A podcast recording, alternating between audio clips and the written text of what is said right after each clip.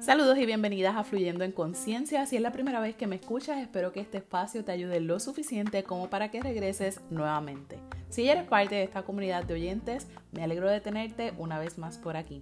Gracias por escucharme y confiar en mí para seguir creciendo. Estás escuchando a María Magdalena, especialista en conducta humana, trabajadora social forense, blogger y recientemente podcaster. Y todo lo que hago es parte de mi deseo de ayudarte a vivir consciente con ojos muy abiertos a cada una de las oportunidades que nuestro Creador ha preparado para ti. Porque siempre hay una nueva oportunidad, tu valor es incalculable, tienes un propósito divino y sí, puedes lograrlo. Aquí estoy para ayudarte.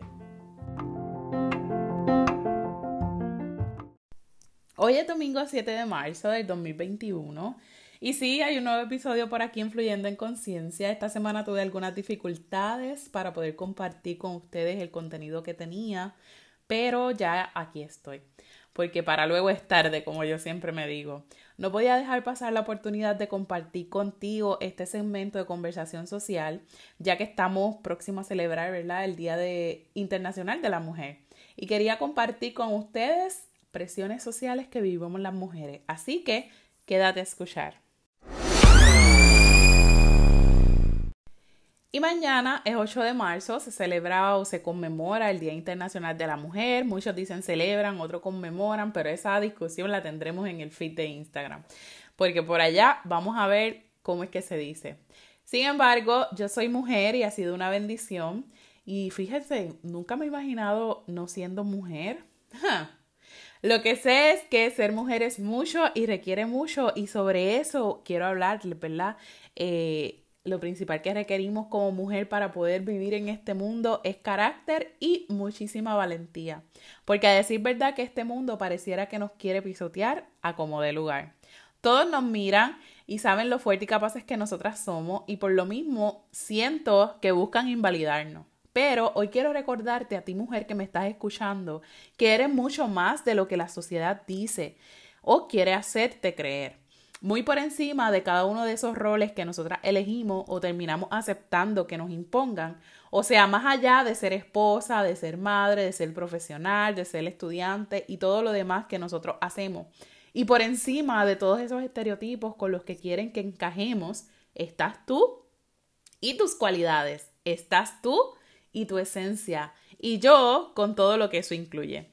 La sociedad dice tenernos la vida resuelta según ellos, nacimos para ser de la casa, cortándonos así las áreas de experiencia. Nacimos para ellos, ¿verdad? Dicen que nacimos para casarnos y tener hijos, para ser cuidadoras del esposo, de los hijos, de las suegras, del perro, del gato. Pero no nos dicen que también tenemos que cuidar de nosotras, que nacimos para vivir y disfrutar de ser mujer y con un propósito mayor a todo lo que hacemos en esta vida. La sociedad quiere decidir todo sobre nuestra sobre nosotras, sobre nuestra profesión, sobre todo lo que nosotras escogemos. Quiere decirnos cómo vestir, cómo arreglarnos, con quién nos vamos a casar. En fin, todo lo que tenemos que hacer y ser. Y si vamos en su contra, ahí vienen las críticas y vienen los juicios. Si nos convertimos en profesionales, esperan que seamos maestras, enfermeras y hay de aquellas que quieran ser arquitectas, policías, bomberos o pilotos. Pero me encanta saber que hay unas mujeres que han hecho y, y han vivido como quisieron y han sido lo que han querido. Aún estoy segura, ¿verdad? Que eso le costó bastante. Pero nosotras fuimos criadas, disque para ser recatadas, para no enseñar mucha piel, porque eso nos hace, bueno, ustedes pongan ahí todas las cosas que nos han dicho. Usted solo piense en todo lo que dicen cuando nosotras queremos hacer, ¿verdad? Según lo que nosotras deseamos. Sin embargo, en los comerciales de televisión, mientras menos ropa llevemos, mucho mejor. Ah, pero entonces en la vida personal tenemos que ser demasiado recatadas. Entonces ahí vemos la doble moral y volvemos. El querer decidir por nosotras. Y entre mujeres nos han mandado incluso a competir ¿Quién es la mejor madre? La mejor que se mantiene con tanto que hace y quién tiene la mejor figura. Crecemos escuchando que somos el sexo débil, quienes necesitan que nos, que nos ayuden todo el tiempo, que nos cuiden y casi hasta que nos carguen. Y de momento crecemos pensando que sin un hombre en nuestra vida no somos nada.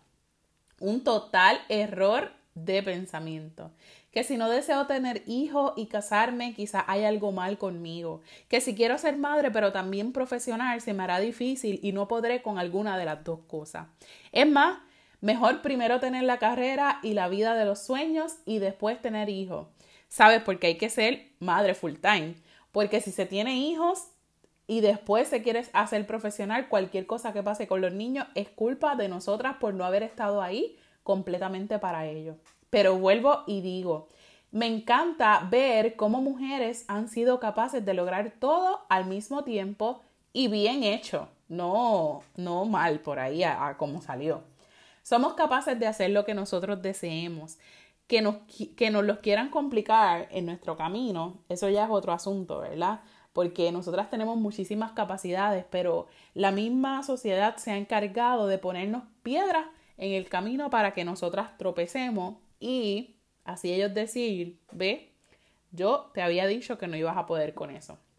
Y eso es frustrante, es frustrante que en el siglo XXI todavía, y a pesar de todos los avances que han habido, ¿verdad? En algunas áreas, el machismo siga por ahí rampante. Incluso es más frustrante que nosotras mismas como mujeres lo promovamos. Pero claro, si nos los han metido entre ceja y ceja desde que íbamos a nacer.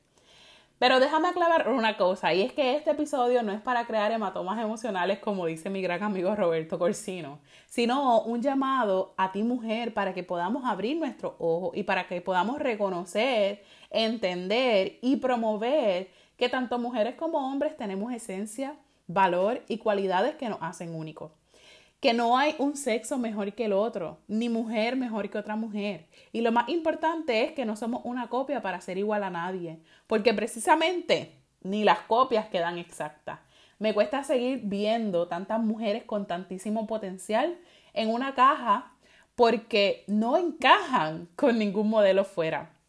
Me cuesta saber que muchas mujeres están ahí eh, y muchas de ellas, ¿verdad? También soy, que estamos buscando y buscando eh, hacer lo que nosotras queremos, pero sin embargo se nos, se nos hace difícil. Y yo también sigo trabajando para que poco a poco se dé el cambio, que no ha sido fácil, que quizás no será fácil, pero que tampoco va a ser imposible. Así que mujer que me escuchas, sé que no será fácil, pero hazte sentir desde tu autenticidad y comienza a elegirte a ti por encima de todo aunque eso va a traer ruido, te lo advierto porque lo sabemos. Voces que te van a juzgar, que te van a señalar, que van a querer decir que todo lo que estás haciendo está mal y que vas por el camino equivocado. Pero total, muchos de los que tiran piedras tienen sus techos agrietados. Y ahora tú pensarás, ¿y cómo yo me voy a librar de todas esas presiones sociales si es que eso es lo que me han enseñado desde que soy un bebé? Pues miren, te voy a decir cinco formas en las que vas a poder trabajar con eso que yo estoy aplicando y que me ha ayudado poco a poco a poder vivir desde lo que yo quiero hacer y lo que Dios ha dicho de mi vida.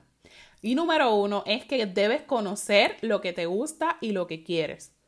Una vez lo conozcas, comienza a hacerlo. Tienes que pensar y ver si lo que estás viviendo y cómo lo estás haciendo es lo que realmente tú quieres. Si la ropa y el estilo que usas es la que te gusta. O qué está determinando lo que estás haciendo y lo, cómo estás viviendo. Número dos, aprende a ponerte en primer lugar. Ya te dije que por encima de los hijos de la profesión de todo estás tú. No es fácil porque no es lo que nos han enseñado, pero es posible. Al principio se te hará hasta extraño sacar tiempo para ti primero y olvidarte por unos momentos de tus hijos, de tu esposo, de tu familia, de tu profesión, de todo. Pero lo vas a lograr. Y aquí hazte estas preguntas. ¿Qué haces para ti y por ti? Que en tus prioridades estés tú y después todo lo demás. Que en tu agenda también esté tu nombre y espacios para ti, para tú disfrutar y divertirte y hacer lo que te gusta.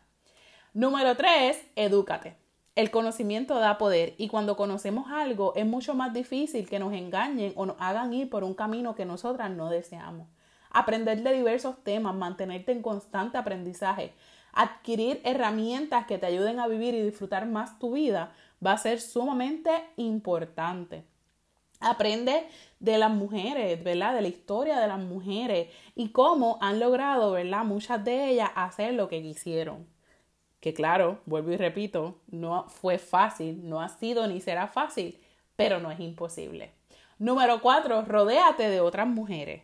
Al contrario de lo que nos han creído, em, hecho creer, ¿verdad? Y nos han enseñado de que tenemos que estar en una competencia constante con otras mujeres, eh, debemos vivir haciendo alianzas con otras mujeres, creando comunidad con otras mujeres y buscando hacer, ¿verdad? Como dicen actualmente, tribu con otras mujeres.